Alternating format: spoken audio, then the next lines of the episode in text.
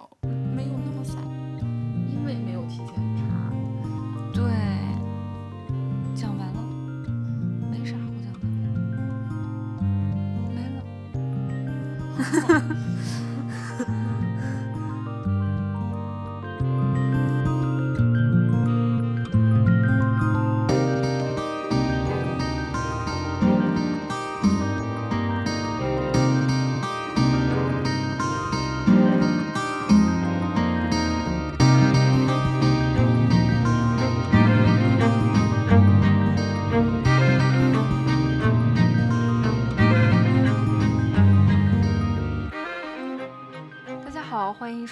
大哥爱思考》，我是扣子。你猜我是谁？哎呀，好俗套呀！这个这个游戏每次玩都很俗套。我是兔子，大家好，我是兔子，欢迎收听这一期的节目。这一期是一个新年特别版。为什么特别呢？哎，你猜猜为什么特别？你们也听不出来，但是我们两个感觉非常特别。我们两个现在在一张桌子上，我们两个 为什么在一张桌子？我们两个 在同一个房间的同一张桌子上，竟然为什么还是在桌子上，就不能坐不能椅子下吗？就不能下来吗？对我们两个，对，这就是从我们录节目以来的这么长的时间，一百多期节目里面，我们这是第一次在同一个空间里面一起录音，嗯，所以网非上 好多博主说，那个远程录音给他们带来了很多的困难，我从没有理解过这件事。对我觉我们反而是现场录音要如何安排，搞了半天。嗯，手忙脚乱了一番，所以人类的悲喜并不相通啊。是的，嗯，所以作为特别的一期节目，我们就打算说，哎，来灌个水啥的，录一期回答问题的节目，而且是一期就是，嗯。瞎胡回答的一期回答问题，因为我们两个不仅没有准备，没有看问题，还没咋睡觉。这两天，对，就是我们两个也是很长时间没有没有见到面一起玩了嘛，所以这两天就是就都在玩儿，就很开心之余、嗯忘却了睡眠，就反正就是，就是有点困，嗯，嗯，今天去了，呃，今天去了加州科学馆，在旧金山。嗯我们这这个周末，我们两个人跑到旧金山来相会和玩耍了。好说，是 果然是说正题吧。对，果然是对于旅游有一些过于嗨了，一直在说旅游的事情。嗯，好，第一题，这个 ID 我真的不想念，太长了。一个 ID 很长的听友评论说：“一个正经问题？问号，一个正经问题，是什么原因让南果梨进化出了后熟的属性？我们不是随便答题吗？为什么我们要哦搞一些？呃搞一个正经问题，是不是？对，嗯，就是就是一本正经的胡说八道嘛，就是，但是这个南果梨，我就在这儿搜索了一下，说大家一定耳熟能详了吧？但我还是要介绍一下，我就念了起来。嗯，南果梨，我其实那个不好意思，就是我并不是十分耳熟能详，就是哎为什么呢？因为我就是一个不爱吃水果的人呀，所以就是这些我切好了你吃吗？可以，对呀，嗯，切好了我是吃的，嗯就是 你不是不爱吃水果，嗯，嗯，我是你是不爱啥我就不说了。哎，怎么回事？你还是说一下吧，不然想象力可以去很远的地方。嗯，对我这对我就是嗯，自己不爱弄水果来吃，自己不爱给自己整水果。然后，但是它这个介绍上面，他就说它的生长环境很特别，因为南果梨是辽宁鞍山的。你吃过吗？我我不知道我吃过没有，是不是苹果梨？不是，它是一个山东的，是不是？苹果梨是山东的。但是南果梨就是它个儿比较小，然后你要这么说，有一点点像苹果，但是它很面，然后呢，它很甜，也不叫面吧，就是为什么有一种肉质绵软，易溶于口，十对对分甜绵软甜滑，香溢满口，回味久久。它和它和普通的梨那个口感特别不一样，最主要是。普通梨有的时候你会吃出来那种有有颗粒的质感，是吧？它就是很绵软、很绵密，是这个意思。它倒不是颗粒的问题，它就是吃起来不是脆的，嗯，它不是硬的，它是软的。等一下，怎么回事儿？我就是 deja vu 了，就是我现在觉得这个 这个我们坐在这儿一起录，然后这个网页上现在是显示的这一段，我以前见过。你不知道你经历了今天多少遍，嗯，对的。你可能已经经历了很多遍了，但是你前一遍已经被洗去了记忆。哦，不是恐怖游轮是吗？恐怖游轮他们记忆还在的。嗯，对，但是它为什么就是反正它就是一个很优秀的梨的品种，然后说特别好，嗯，梨中之王的美称呢，也叫香水梨，但香水梨那我是吃过的呀，我也觉得香水梨不长这样，香水梨是呃，就是普就是梨的形状，不像苹果。南国梨看起来不像梨，好的，那看来百度还是不靠谱啊。那刚才靠谱的那个 是新浪，连口味都描述的很一致。嗯，但是说是什么让它进化出了后熟的属性？哦，说到后熟，我还有一个小故事，哈哈哈，是一个 跟果子有关，但是，对，就是我有一个大学同学，呃，他一直知道他自己对芒果是过敏的，但他很喜欢芒果，所以他在每年芒果上市的季节呢，就会思前想后，最后决定买一个芒果来吃，因为他那个过敏不是很严重，他只是嘴唇会肿，然后脸上、身上会、皮肤上会有一些反应，然后他每年就决定我承受这个结果，但我一定要每年给自己一次品尝芒果的美味的机会。他多年来一直是这样做的，然后他工作了之后，有一年去海南出差，他决定今年把这个机会用在海南，然后他就小心翼翼地吃了一个芒果，竟然什么反应都没有。他不是对芒果过敏，他是对运往内地的用于催熟芒运往内地的芒果上用于催熟它们的生石灰过敏。但是那个就是他是他这么告诉我的，就是到底是不是用生石灰催熟的这个事儿我也没查，反正就是这种后来放熟的芒果它就过敏，在当地长到自然熟的芒果它一点事儿都没有。我们就说为啥水果有些水果后熟吧？对呀，为啥呢？不知道呀。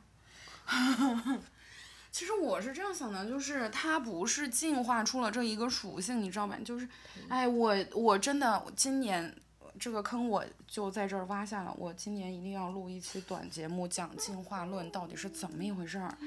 它不这个年年挖，哦我今年真的写本本上了。那有什么用？哎，别这样嘛！我前几天写了一期稿子，就是跑步怎么跑，有人会想听这种问题吗？想啊，听个声儿就行。对，就是回到这个进化的问题上面来。嗯，果子，我们就假设他问的这个现象它都是存在的，对吧？就是南果梨，呃，有一些后熟的特征。后熟是指就是它成熟后被收收取与母猪脱离之后，然后这个生理生化过程仍然继续，直到生理成熟。它就是随机出现的呀，也有，一些没有培养的嘛。然后就选育啊，或者是大自然的条件呀、来就是自然选择形成一个压力，人工育种的选择形成一个压力，然后最后就是固定下来的。现在你见到的就是有这个特征的果子，显然它对它这个特征对人类来说非常非常有用啊。对吧？因为你可以在它没有很成熟的时候把它采摘下来，然后在运输的途中它自己慢慢的去成熟，这样你运输的时候坏掉的梨子就少了很多很多啊。所以这个整个那个梨子摘下来到真的可以卖给消费者，你吃上这个比例就高很多，要不然有一些就会在路上坏了呀。对就是它，它是很明显，因为你水果摊儿上买的南果梨，一般买回去都要放几天。它它放完它会有那个酒酒香味儿。哦，对，这篇刚才搜到的论文，然后因为我也下不了全文，所以我就看它这个摘要。它这个摘要就说，在它后熟的过程中，这个果子的呼吸作用变得呃比较强，然后这个后熟过程里面总蛋白含量升高，淀粉酶活性增强，那就淀粉就被降解了嘛。淀粉，嗯，他说了，淀粉水解，出现短暂的蔗糖积累，哦，那就会变更甜。嗯，是嗯，很甜。然后说还原糖和总可溶性糖持续升高，呼吸高峰过后，果实的硬度迅速下降，可溶性固形物明显升高。哦，所以制造了它的那个美好的口感。然后这个时候果实褪绿转黄，淀粉染色消失，就是淀粉已经被它自己的淀粉酶完全降解的差不多了。说上述过程发生的速度，温度越高呢，就发生的越快。嗯，然后如果是二十摄氏度的时候，这个南果梨可以经过十二天达到完全成熟，那可真是耐放呢。嗯，所以其实挑选到口感正好的南果梨其实不是很难，你就挑那个皮儿不绿的，已经开始有点黄了，然后摸起来不不是那种很硬的。嗯嗯，因为他说这个呼吸高峰过后，果实会褪绿转黄嘛。嗯嗯，所以就绿的就是还没有完完全熟的，这还用写论文吗？大家说，大家不是，我只是说这个颜色的事儿。就是就是我在看它的一些品种，它的那些品种都是一些芽变，嫩芽的芽。嗯然后呢，它就是其实就是变异，就是同一株上面长出了那个哦，长出了跟其他突变枝条。对其他的枝条上结出的果儿不一样的那个枝儿，然后他们会多年的调查研究，然后这个品种就是也比较稳定，也也比较好吃，就会变成一个很好的品种。它大概有浓这郁的酒香气。对，它有好几个品种。那其实它最开始出现，我觉得应该也是这样。但是他们他们他说这个历史就是说有一个一百多年树林的祖主主树，祖祖树，祖祖祖，它有一个 原始母树好吗？嗯，有一个一百多年树林的祖树，嗯，然后就在那个那棵树上的一个突变枝条上结出了这个品品性很好的果子，是吗？感觉是这样。他没有这么说。哦，最早的那棵树是在辽宁鞍山市石门沟。对，然后它的一个突突变枝条看起来是啊一个突变枝突变枝条，然后长出来了这个果子。嗯，好，那现在就知道了它是怎么进化出来，它就是突变出来的呀。对，然后突变完了之后，你后面培养的一些亚的品亚品种，其实也就是人工选育育的。所谓选育，其实就是它有个什么突变，然后这个突变是个好突变，然后你就把它选出来。简单粗暴的说就是这哎么，意思。你看果树里面，果树的那个培养啊，不是不是说育种的培养，就是正常的种果树让它结果子的那种培养，很经常就是会用到扦插嘛，就是嗯为了、呃让它那个呃这个性状很稳定的保持下来，所以你有一棵这个品品性很少很好的这个稀罕的树，然后你每一个枝呢就可以扦插到另一个树的那个那个针木上面，就是从底下长根儿的那一部分的那个针木上面，然后那这一棵新的树就是可以维持原来的这棵树的一模一样的性状。用种子去种的话，植物里面就会比较长，它就又突变成别的了。对，所以在其实，在那个果树的那个种植培养里面，这个扦插技术就是用的很多很多很多。嗯，但是扦插扦插代数多了也会突变。嗯，会会有性状的变化，但这个已经是呃最稳妥的办法了吧？是，嗯，我我有一次去参参观人家那个大麻种植基地，也他们就保护，就是他们他说我我们店这他们店就留了一棵巨大的母树在那儿，然后他说这是我们的母树，就就保存在那个最里面，就长得枝繁叶茂的，也没人剪它，就是那个成其他的大麻就要不停的剪它嘛。哎，说到这个大麻的母树，咱们那一次聊大麻的时候，有没有说这个大麻的专利到底是发给谁的？这个这个事情？专利，嗯，大麻的是这样，就是因为大麻里面有一些成分，嗯、不是会可以提出来做药嘛？嗯，呃，像那个之前批的那个治罕见性的儿童癫痫的那个药，就是 GW Pharma 他们这个公司做的那个药，那个药百分之九十七以上的成分就是 CBD。嗯。然后，那这个 CBD 呢？他们那个药，嗯，明确的我们知道的是，客观事实就是它是从大麻这个植物里面分离提纯的 CBD。然后，那你想，这个药肯定是有专利的，但是 CBD 这个化合物作为一个天然化合物，你是不可以申请专利的。嗯。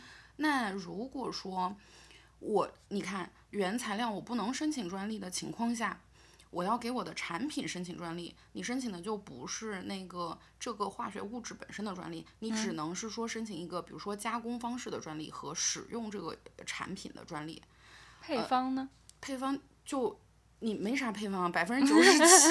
不，我就在想，假如是有配方的话，对，别的药肯定你可以申，但是在药的，就是这种小分子化药的，嗯，保护里面最强的专利是那个 composition of matter 这个事情，就是合成这个成分的方法的专利。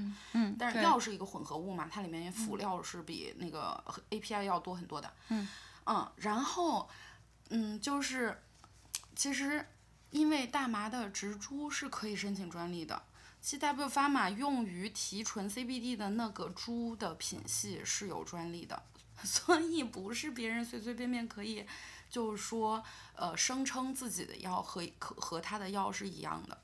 就算别人是也是一一模一样的配方，一样的成分，然后都是百分之九十多、九十几、九十七的 CBD，它也不能说是一样的，因为它没有用它那棵树，是这个对的意思。，嗯。但是你可以申请仿制药 就是我用了另外一棵树。嗯，但是你就需要在人家原来那个产品的专利保护期过了之后，你才可以申请仿制药，也是一个有趣的事情。我们下一题，下一题我来读题目。铁马 VS 冰河提问说，据说国产喷喉咙的疫苗，据说国产喷喉咙的疫苗已经量产了，兔子博士有了解吗？要不八卦一下？兔子博士可以隐去吗？对这个事儿，就是我，你知道我刚才选这个题目说今天来录的时候，因为今天是水一期嘛，我就专门挑了这一题。我想的答案是这样的，就是这个喷喉咙的疫苗，就是那个嗯口腔吸入式的那个疫苗，嗯肯定多多少少是有耳闻啊，这个必须要知道呀，对吧？这么好的产品怎么能不知道呢？对我，我从我得知的消息呢，它和我们其他的那个灭活疫苗的本质是一样的，只不过是呃给药途径呃换成了这种喷雾式的。嗯、那从效果上说，到底说呃谁好谁谁更好，好出来的有多少？那这个我不知道，就是我没有去查数据。然后至于说 要不要不要八卦一下，这就不八卦了吧。我想的答完了，对，我就是这么想的。这怎么能八卦呢？这有什么好八卦的？这么堂堂正正的事情。嗯，但是说，嗯、就是目前全世界范围内这种嗯吸入式的新冠的疫苗只有这一个啊，就是康希诺的。然后它的那个数据呢，这个康希诺公司呢是 说在二零二二年的十二月二十九号自愿披露了它的嗯临床试验研究的数据，在在网上也都能搜得到，想搜的就搜一搜。我们说下一道题吗？是这样吗？嗯，下一道题，嗯，铁马 VS 冰河说：“来来来，算个账，一周一百五十分钟，一个月六百分钟，一年七百二十分七千二百分钟，十年七万二千分钟。我想问问，锻炼十年能多活七万二千分钟吗？图了个啥？这道题很简单呀。嗯，所以今天答呀，今天不是就是答简单的吗？哦，对，就是有很多的好处呀。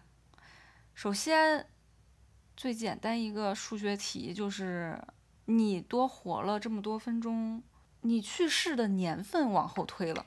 比如说你你不锻炼，然后你你等一下，他不是说多活了七万二千分钟，他是说按一周一百五十分钟的锻炼时间，你十年要花七万两千分钟锻炼，那你锻炼的这个效益能不能给你挣回七万两千分钟的对寿命？我知道，嗯嗯，他的意思就是说，他觉得赚不回来。对，就这么说吧。假如你本来活到八十岁，然后你努力锻炼，你平均下来花了十年的时间去锻炼，锻炼量有点大呀。嗯然后，但是反 正，假如就这么算吧，就是你这是个账。嗯嗯哦，你的意思是累积运动时间是十年？对，那职业运动员才有这水准吧？我觉得。那就五年吧。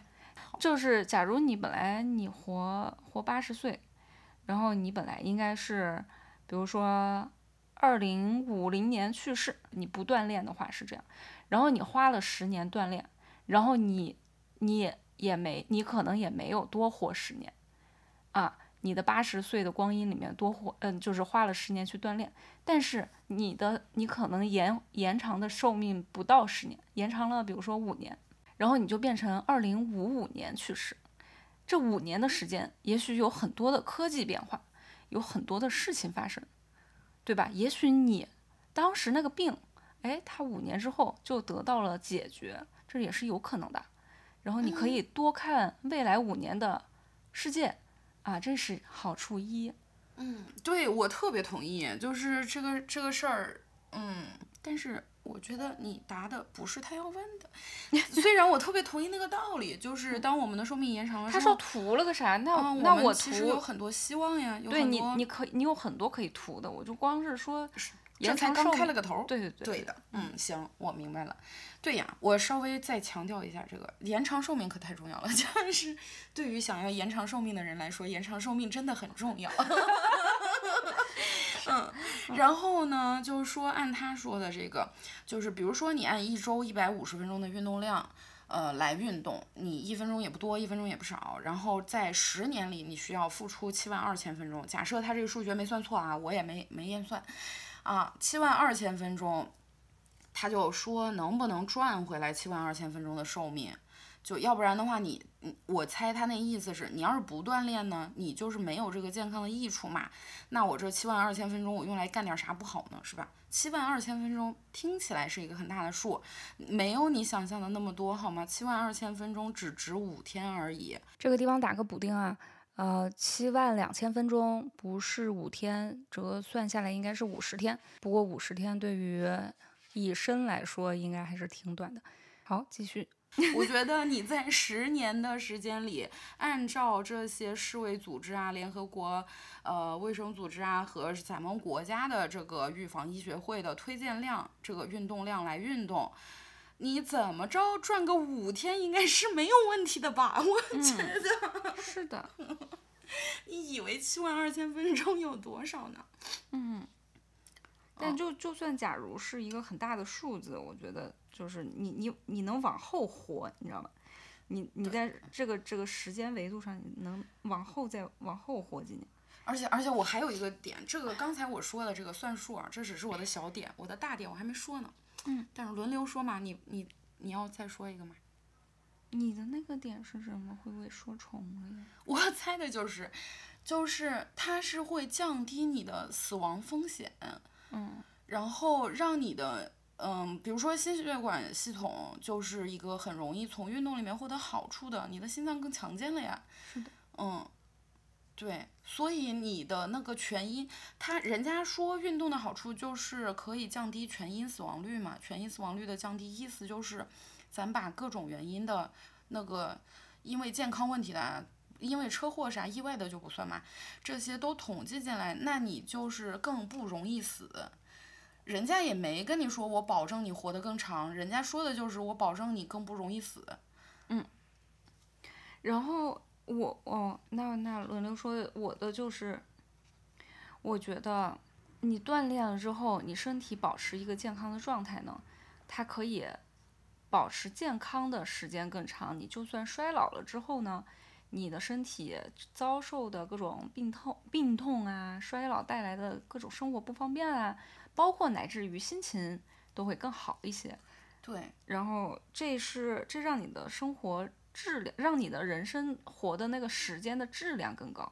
很多人都说嘛，就是你现在很多医学它它就是延推迟了死亡，它并不是让你推迟了生病。嗯，现对对，就是你你可能还是五十呃还是六十多岁就病了，但是只不过呢，你可以后可以活到九十。嗯，然后你就在病痛当中活了三十年。但是如果你身体非常健康，嗯，你也比较少有病痛。当然老了嘛，多多少少都会有一些，但是呢，你可以比比较说你到七十五才开始有特别影响生活的大毛病。对，嗯嗯，这儿痛那儿痛，或者是怎么样，你不需要天天吃药，然后你一直到七十五岁。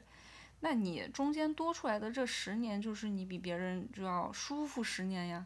那别人那十年就得这儿疼那儿疼，也不能出去，然后还得花钱。对，然后你你就能到处退休了，到处出去玩儿啊。对，这个就是现在的这些医学，嗯、很多很多医疗工作者和研究人员，他们其实已经很有这个意识了。他们现在想要追求的就是，就是延长有质量的那一段儿生命。有很多人在为这个去去努力。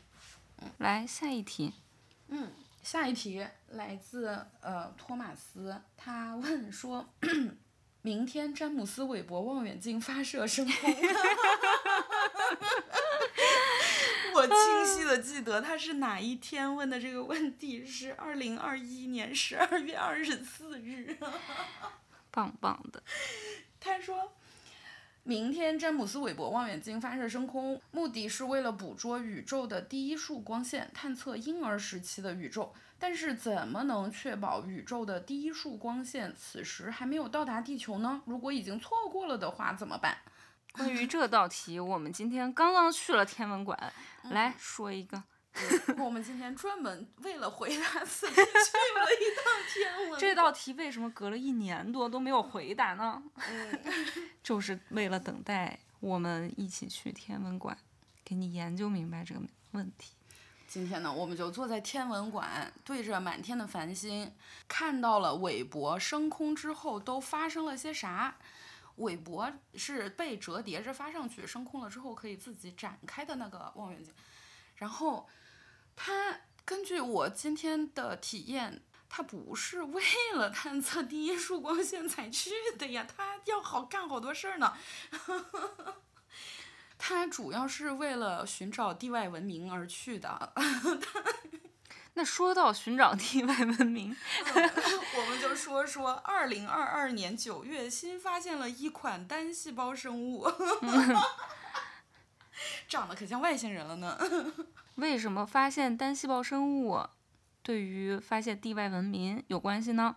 嗯，天文馆的工作人员是这样向我们解释的，他们说，他们说，从这种比较简单的结构上和功能上都比较简单的生命。呃，或许呢，我们可以获得很多对于生命的本质的理解的启发。这样子，在做科学和宇宙的探索的时候，你找的方向，呃，可能会更接近你原本应该去探索的那个方向。因为我们呢，很多时候对于，嗯、比如说，不是有一个那个很经常讨论的问题吗？寻找地外文明为什么要先找水？就是因为这些启发让我们知道要先找水是一个比较靠谱的策略。经常在说到探索地外文明的时候，都会用呃深海、火山周围生存的那些生物来做例子。原因就是因为就发现，哎，这些地方它们可以不需要光，它们的能量、它们的热量可以来自于呃火山从地心带出来的热。火山从地心带出来的我说的是个啥呀？火山从火星儿里带出来的。就是地热。那如果是这样的话，我们就会联想说，那也许在其他的一些星球上，他们可能没有那个好的、很合适的光照条件，像地球这样距离它自己的太阳关呃那个距离这么合适。其他有一些星球可能没有那么合适，但是呢，它如果地心的能量也可以支撑的话，说不定它也是有可能有这个生命的。嗯今天举的例子就是嗯，木卫几，木卫二是不是？木卫几？嗯，反正就是这么着吧。就是就比如说今天 看的这个科教频道，算了，我们还是先先说接个底吧。就是 我们今天在天文馆看了一场大型球幕电影，讲讲了一堆事儿啊，那个特特好看。然后这个电影呢，就是电影就举的例子就是说，你比如说木卫二，像这种星球，它是一个外面是个冰壳，但是里面它是液态的水，是一个液态海洋。那它虽然表面非常冷，就是很显然是不太能够，不太能够是应该是不能够有生命存在的，但是它是没找着，目前为止，对。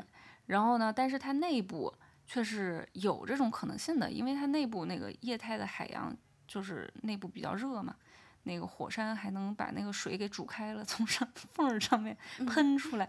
对，所以那这种情况的话，里面就有可能说，就有可能生存刚才说到的，像在地球的深海火山附近长的那些生物，嗯，那一类生物不是那些生物。呃，然后今天那个为什么我前面说，我 觉得那个韦伯望远镜它也不是单纯去寻找宇宙的起源的，它是去寻找地外呃生命的，就是那个科教片里面，它也比较系统的给观众们解释了一下，就是说望远镜这种发射到太空里面的望远镜，它是怎么用一个大概怎么样的思路去找生命，是。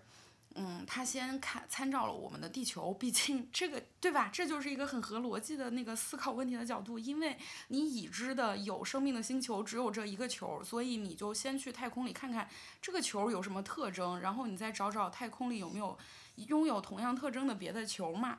然后他们就看了之后就发现。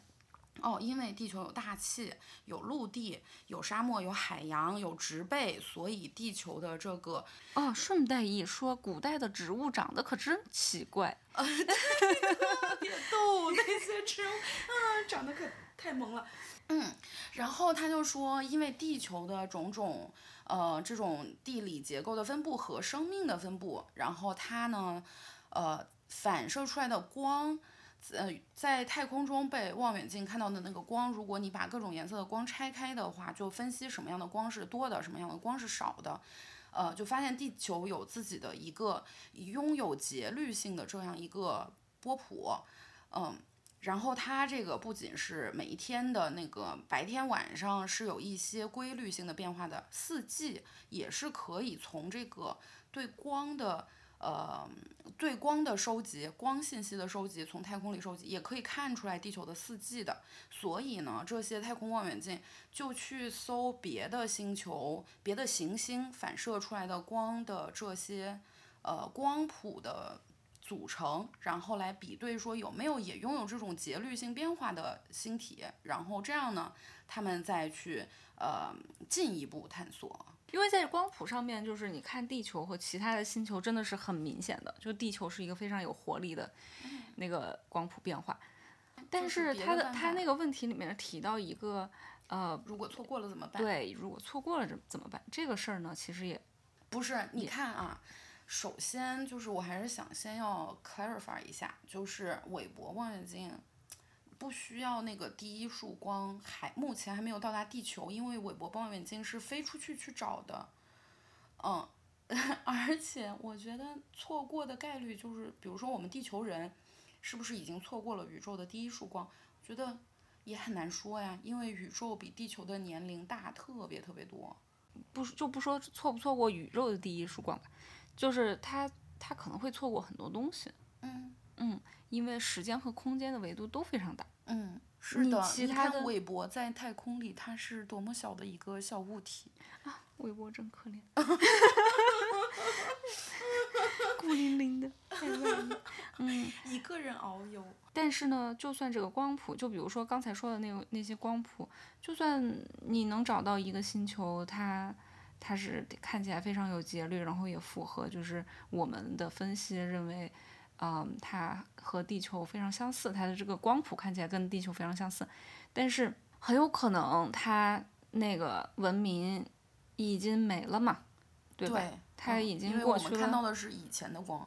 对它虽然有可能它那个文文明比我们还厉害呢，那时候，但是就是很快就把自己玩死了，就正如地球人现在正在做的一样。对正在 尝试在这条路上狂奔而去。对，就是这就很容易、啊。然后那那玩死了之后，就是嗯，就是我们能找到也有什么用呢？真是没有意义呢。不是，哦，所以科教片里说了呀，就是还有一种可能是让别的文明来找到我们。对，这是反过来，这是后来、后来说的。嗯但是我是觉得，这个事儿我是想说，让别的文明找到我们成功的关键是我们得存活的时间足够长啊，朋友们。对，这是这也是另外一个，就是。呃就是说，你想想，别的文明，它当我们听到的时候，他们已经嗝屁了。但那我们的文明能要让别人听到的时候，还没有嗝屁，就是我们真的得要好好保护地球，就是这样的，就是，嗯，就是这样的。真要错过了怎么办？我觉得那能怎么办？那错过就错过了呗，就是只能等以后你明确知道我们真的错过了，那我们以后看看有没有机会，就是开发出那个时空穿越倒倒回去的那个办法，你去过去等那第一束光。嗯，真要错过了就只就错过了呀，就没有什就是么办法了。就是我刚才想说，你想你看到别的星球上面可能有生命，然后发现这件事儿已经过去了好好几上上亿万年了，嗯啊，然后结果那个星球已经没有了，那你也可以想象，就是在大部分的时候我们是没有在看的嘛，嗯，那么就有很多我们已经错过的生命，他们可能存在过，我们都没有我看到，们甚至都不知道我们对错过了。对。嗯，然后他今天其实就说火星不是就很有可能是这样一个例子。是的，嗯，火星可能曾经有过生命体，因为它看起来就是它看起来曾经是有水的，后来干掉了，嗯，就是玩死了。其实你真正想象一下，就是你发现时间维度一拉长，就你你你想留下啥，其实也留不下。嗯，好，然后这道题就回答到这儿，还有啥要补充的吗？没有了，那詹姆斯又追加了一道题，什么鬼？他说盒子的女粉为什么这么多，这么有知识水平，这么靠谱呢？说谁呢？这道题不是答案很显然吗？就是因为盒盒子老师的人格魅力啊，就是可以吸引来优秀的女粉，鼓励大家培养自己的人格魅力。嗯，那就是这样。好的，下一题来自我们的听友上 z z z one，他说四期临床谁掏钱？这个题我我我来我来先来说一说，就是这个钱的事儿吧，它是这样的，就 要先说钱啊，咱得先说点儿这个临床到底是咋做的。就是我我怀疑你会问这个问题呢，是因为。我好像在，就是我之前很早以前了，不是做了三期那个短节目，就是讲那个临床试验的各个期嘛。然后其中我对四期提的比较简单，然后我当时就是主要是说啊，这个药上市了之后，就是已经获批了之后呢，它还要继续做四期临床，因为前面的一二三是决定它有没有机会。呃，能上市，上市了之后呢，继续做四期，就是收集长期使用的数据，来进一步的了解和明确它的安全性和疗效。嗯，然后我觉得啊，上在这里问四期谁出钱是可能因为我的陈述呢，就让他会觉得这个四期临床听起来就是真实世界里的病人用药的数据嘛，对吧？因为你药已经在卖了呀，就是有正常正常程序该吃这个药的人，他们就在吃这个药了。然后那是不是你收集的是这些人的数据？不是，四期临床是一个专门的临床，是专门还是组织一些人，他们知道自己在参与一个临床项目，然后来收集一些数据。但是哦对，所以那这样的四期就是由药企专门组织了一些患者，他们在患者知道自己参加了一个四期临床的情况下，有的时候会折盲，有的时候不一定啊。嗯，然后那肯定是药企要出一些钱的，基本上药企要出大头。那至于说这个药的钱，嗯，因为药企在，尤其在美国，他们的给予病人的这个，哎呀，他们这个付钱的系统可太复杂了。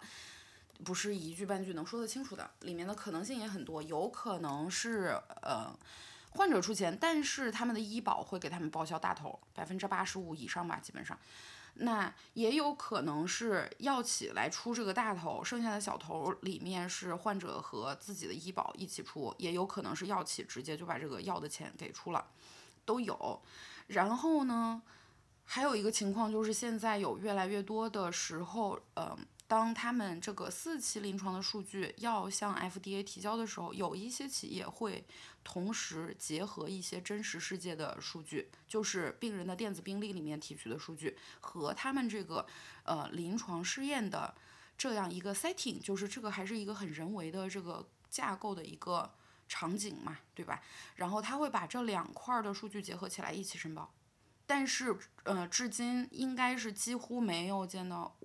就对我没有知道，我我我所知道的就是没有纯用真实世界数据，自己不再去专门做一个研究的了。哎，这道题你我没有要补充的。嗯，好吧。下一题是思考电子题的，他说 X Y Y 染色体综合征。又叫超雄综合征，真的会让人缺少自制力、情绪控制不良，更容易发生暴力行为吗？哎，你看这道题，我觉得这道题就是，嗯，它隐含的意思非常的明显呢。你是不是还是参与一下？好，我来了。这个 X Y Y 综合征就是，嗯。它的本质和成因就是像这个名字自己说的一样，它因为它是 X Y Y 嘛，就多了一条 Y 染色体。嗯，这这是一个罕见病。然后从我查到的数据呢，呃，大概在每一千个呃男孩子里面有一个患者，啊，他的发病比例大概是这个水平。嗯，至于题目里面问到，就说说它又叫超雄综合征，它不叫超雄综合征了，那个是一个很古旧的错误的叫法。嗯，已经有越来越多的研究后来都证实了，它不是超雄，就是 这些患者，而且呢，也不像这个题目说的什么缺少自制力、情绪控制不良、容易发生暴力行为，就是这些男孩子通常的表现哈，就是。他们长得特个儿特别高，就是普通比比比普普通的男孩，比他们的比如说兄呃哥哥或者弟弟家里的其他男孩子一般要长得更高一些。然后他们不是更具有暴力倾向，也不是说嗯就是那个会更容易患心理疾病，但是他们的确也存在一些嗯。就比如说举止行为更容易冲动，呃，这种现象是有的。呃，另外呢，比较常见的是学习障碍这个问题。一般他们的确诊的中位年龄是十七岁的时候，就是青少年时期。主要的治疗方法是给予他们，比如说说话的这种培训，呃，和学习的这种家教什么的。其他方面并没有说推荐他们需要干预他们的暴力行为啊，或者是也不认为这些人他们就没有同理心，他们没有办法理解别人，他们就是雄性荷尔蒙爆棚，没有这种事。嗯，那个是长久以来对这些患者的一种误解。还有一个明显的症状是青春期的时候，呃，青春痘特别厉害，就是雄性激素可能是会多，但是不能。直接推导出他们就是有暴力倾向，也就是说暴力倾向不是雄性激素的锅，好吗？嗯，这是一个性别问题。对的，我听出来了。哎，我那么明显吗？是我明显还是题目明显？是，就是我想起来，就是哎，那次是听哪一个播客，然后就说到，发现我们智人的那个基因里面有都有一点点拟人的。嗯，基因的那个人，然后他他做他发他有了这个发现之后，他就收到了很多信。我忘了是听哪个节目，对，是道长的节目吗？这个故事我也不记得我是从哪儿听的了。对，然后他收到了很多的信，然后大部分都是，呃，就是男的怀疑自己是不是特别有泥人的血统，要不然就是女的怀疑自己的老公是不是有尼安德特人的血统，只有非常非常少，就是只有一两个女性就是在怀疑。然后他就说这个就是一个刻板印象。嗯，下一题，题目我已经搞丢了，但是，但是这就呃，老郑说那个我那个他去年六月份的时候，他那个去去年六月份的时候说我那个三原色的提问是彻底被遗忘了吧？我。然后我就找不到他那个题，嗯，老郑后来就在群里说，他说长由于长期没有人回答，我都自己找答案了。原来光被定义为三原色混合，是因为人眼里有三种视锥细胞对三种光敏感。嗯，然后我这就反向推导出他的问题应该是。我就反向推导出他的问题，应该就是说，为什么这三原色选要选成这三原色嘛？光的三原色，嗯，然后他的这个他自己找到这这个答案也也对，就是三原色呢红绿蓝，大家就是小时候如果趴在那个电视机上仔细看的话，就会看到三个小方格、小长条的颜色方格。啊，然后你就会发现，我们看到的这些画面的颜色，其实就是用这三个颜色给拼出来的。那为什么要选这三种颜色呢？因为，呃，确实有一个原因，就是说我们我们眼睛里面有有两种感光细胞，其中一种叫视锥细胞。那这个视锥细胞呢，相比视杆细胞，它能感受颜色，所以我们主要辨别辨别颜色。就是靠它，那这这个视锥细胞它又分为三种，我们给它分的啊，因为我们就发现这三种细这三种细胞它们对于不同波长的光的反应不一样，那我们就发现你给它看各种颜色的时候呢，有一些细胞就会对波长相对来说比较长的光有反应，反应比较激烈一些，然后比较敏感一些。那有一些细胞呢，就对波长比较短的光，然后反应要更为激烈一些。于是你把这个三个波画出来之后呢，就发现这三个波，一个是在靠近蓝色的那个位置，一个是在靠近绿色的那个位置，一个呢，你以为是靠近红色的位置，不是，它其实有一点，它其实很奇怪，它它确实是最靠近红色的那一个。那一个波，那一波，那个嗯细胞，但是实际上最敏感的是在黄色和绿色中间的一个位置的那个地方，是它的波波峰。然后那这三种你可以就说哦，那我们应该大概就是这个原因吧，就是把它，于是我们就用这三个颜色，嗯。是，但是呢，其实你以为就是是不是说我们就是看到这的颜色，就是说这些不同的细胞，因为它会对这些不同的颜色，呃，有响应嘛？那它们的混合，于是就能让我们看到这些，嗯，我们现在能看到的这些很多很多的颜色。但事实上，其实，嗯，这个你看到一个东西，它的这个过程是比你想的要复杂一些。就除了这个。呃，视感，呃，那个感光细胞感觉到了之后，它就要传到大脑。你的大脑呢，分析视觉又有好几层，反正层层的分析下来，然后它告诉你说，哎，这个颜色是个橙子。比如说橙色，它是位于黄色和红色之间，对吧？于是我们看到橙子的时候，中波段的那些细胞就会有一些有反应，长波段的那些细胞它也会有一些反应。但是它们两种细胞对于这个颜色的反应不一样，长波段的那个反应要更加热烈一些。于是你的大脑根据这两波细胞它的这个差值，它们响应的差值分析出来说，哦，那这个我看到的这个东西应该是处于红色和黄色之间的。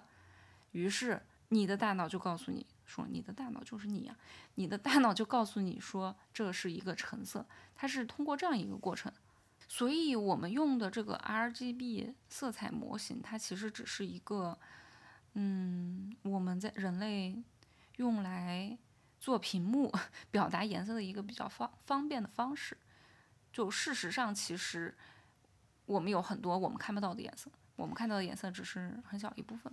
我怎么觉得这整件事儿，我想了一个更，我的想法就特别简单，就是我们是怎么用这三原色来来做三原色的，但但是实际上光的三原色和颜色的三原色又不一样嘛，嗯，对吧？一个是红黄绿红蓝绿，一个是红黄蓝，然后那就有另外一回事儿。对、我感觉这些呢是在生活中总结出来的，它不会是来源于知道我们的呃视神视觉细胞、感光细胞是感了什么光，因为我们能知道它哪种是感光细胞感了什么光，想必是很晚近的事情了。但哦我们用这些裸原颜色的原理已经用了很久很久了。应该是从最开始，就是你把不同的颜色混在一起，你就发现，咦，他们会变成这个。然后你后来发现有一些是你混不出来的，嗯是的，是这么来的吧？确实，一八几几年就开始有早期的那个有颜色的摄影开始了嘛，然后他们就开始研究说这个用不同颜色的那个滤镜儿，嗯，来来拍，然后于是他们就开始。原来是那个颜色的，加了一个就变了另一个。对，是他们就研研究出来，这也是为什么其实我们不只是有 RGB 颜色模型，呀我们还有什么 CMYK，还有那个三呃，就是刚才说的，嗯，光光的三原色和色的色的三原色。色色的三原色有多色呢？对，所以就是有不同的这个颜色模型，只不过光的三原色确实是，就像我刚我刚才说这么大老半天，就是可能想说，它只是一个比较方便我们只做屏幕 比较方便的一个模型，于是我们就用这个模型来做屏幕了。但是我我也能同意，就是说，解释为什么是这三个是原色，然后你的嗯，就是我们会不管是老郑自己去探索发现的，还是你刚刚说的，就是会总结到哦，跟我们的视觉系统怎么感知光和颜色是有关系的。那当然了，这是一个，就是在我看来。我们知道为什么诞生了这样一种用法和做法，和知道为什么诞生的这种用法和做法，它居然还挺靠谱，这是呃，就是是对同一个问题研究的深度的，或者是对它的理解和探索的好奇的程度不一样嘛，得到你就会有不一样的答案。嗯，然而因为把原始的问题弄丢了，所以就是大家说的都很对，特别棒。是的。就说闲聊就一下来精神了，聊点啥呢？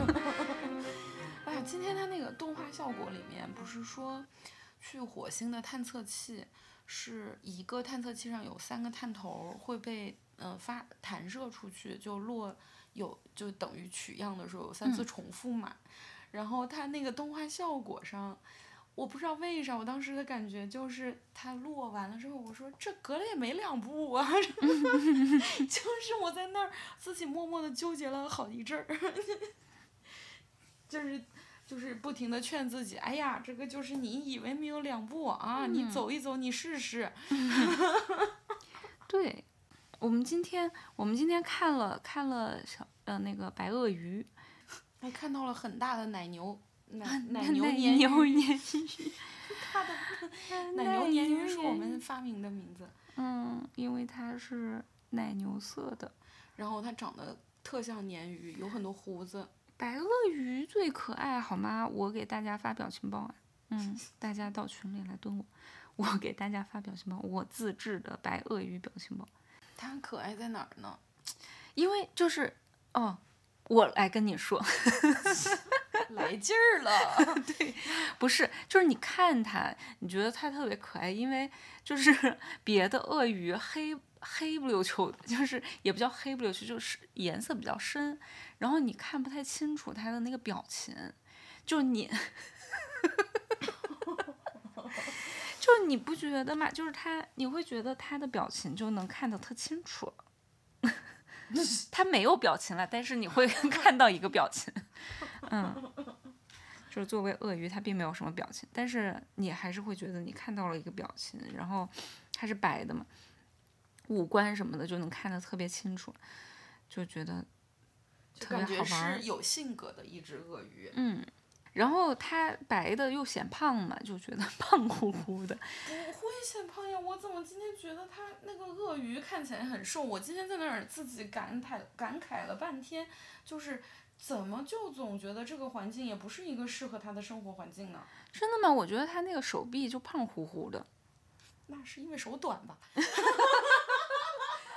啊，也不是没有可道理。爱了。它就是手特别短，然后就喜欢趴在那个石头上，真是太可爱了。嗯，不知道我为什么觉得我没有觉得就是有那种哦好萌好萌的感觉，可能是因为它就不动会儿，它就是不不动但是咱们今天有看到它动，就是好多人在网上都说，就是运气特别不好，然后都没有看到过它动。但是我甚至看见过一只鳄鱼向前迈了半步，然后把手悬在那儿。到我逛完了整个动物园出去，它还悬在那儿。就是蜥蜴，就是好多蜥蜴都这样。就是以前不是，嗯、以前我养过一只很普通的蜥蜴，叫啥？变色龙，不是，哎，嗯，就是普通的那种树蜥，就反正很普通的一种树蜥，然后它就会也是把手举在那儿，然后就举一边，然后就在那儿站很久很久不动，嗯然后就觉得这这是一个很糟糕的宠物，好吗？都没法宠它，我没有互动，然后 就是就非常生气。嗯，这宠物后来后来养了变色变色龙，就觉得变色龙还可以，就是变色龙还是比较爱动弹的，然后它那个动动作又 比较搞笑，嗯特别的搞笑。对，嗯，它还是比较喜欢动的。然后那个关键是那种那种树蜥，就是你养它吧，它要不然就是我养的不是那种大的蜥，就是那种大的蜥比较慢，然后就是一些小小的那个树蜥，就是它要不然不动，你你在那儿看它就一点儿乐趣都没有；它要不然就嗖嗖嗖到处跑，你也抓不到它，就是极为糟糕的宠物。然后变色龙就是它还是经常动。它就是嗯动作还是很多，但是它动作又很缓慢，所以就是一个非常好的然宠物。后它的动作吧，又和又和我们人类实在是差别太大了，所以就显得特别逗。就是很搞笑，尤其那个手真的嗯是太好笑了它的。手是戴了一个连指手套的手。对，你就想象一个，假如有一个人他一直戴着连指手套，还特别活泼。对，他身上的就是那个身体的好几个部分都特别搞笑，就是一个就是手了，就是手和脚都是特别特别可嗯爱那样子，戴着一个手，脚也戴了连指手套，然后然后舌头也特别好玩，就是像青蛙那样嘛，能吃吃那个能吃昆虫，所以也像夏不是天不是舌头能吃昆虫，你要说的是舌头是可以卷起来和可以伸出去的。它如果不这样，它也能吃昆虫。就是 它的舌头，它就是会像青蛙那样迅速的伸出舌头，然后抓住昆虫，然后吃掉。所以你看它进食也特别好玩儿。夏天的时候家里进了苍蝇，你还能够 把它 举过去，它就把它消灭了。就是这这是乐趣之二。然后它的眼睛也很有乐趣，哦也很有特点对，就是可以左右两边不同方向转悠。而且蜥蜴作为冷血动物，它是有眼睫毛的。有些没有，不是它不是睫毛，它就是不是像毛那种的，它是它那块儿皮肤上面的那个鳞鳞片上皮肤有一些伸出来的结构，就特别像睫毛。嗯 而而且我觉得它功能应该是差不多的，和我们的睫毛应该是功能上是差不多的。有可能但是说到白鳄鱼，你知道全世界有几只白鳄鱼吗？不知道呀。全世界一共十二只，根据呃，在二零一九年的时候，我真的就是，哎，我刚才刚才搜这个白鳄鱼，就是我们今天去看的这个白鳄鱼的照片儿，然后就那个谷歌它就不是有推荐关键词吗？球鞋 我那个推荐的是 Cute。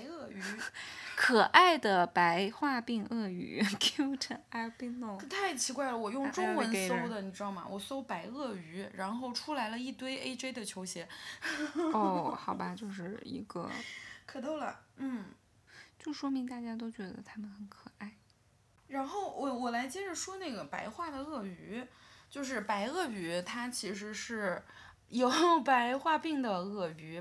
嗯，或白化病听起来好像很痛苦，但其实也还行吧。我估计我在这个年代不是很痛苦，对，然后呢，在古代还是有点痛苦。对，然后我搜到的这个介绍，他就说他是二零一九年发十一月发表的啊，这个介绍他当时的说法是白鳄鱼全球一共有十二只，然后有三只是动物园孵化出来的。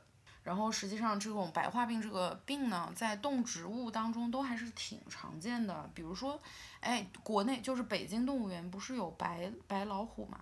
嗯嗯，白老虎也是白化的呀。白猫呃不白兔居然是白化病兔，然后这是我今天知道的小知识，兔子博士给我讲的。嗯，就是就是，你看就看这个白白鳄鱼的旁边，它那个介绍就有在提醒游客啊、你快看我的眼睛，我眼睛是粉粉红粉红的。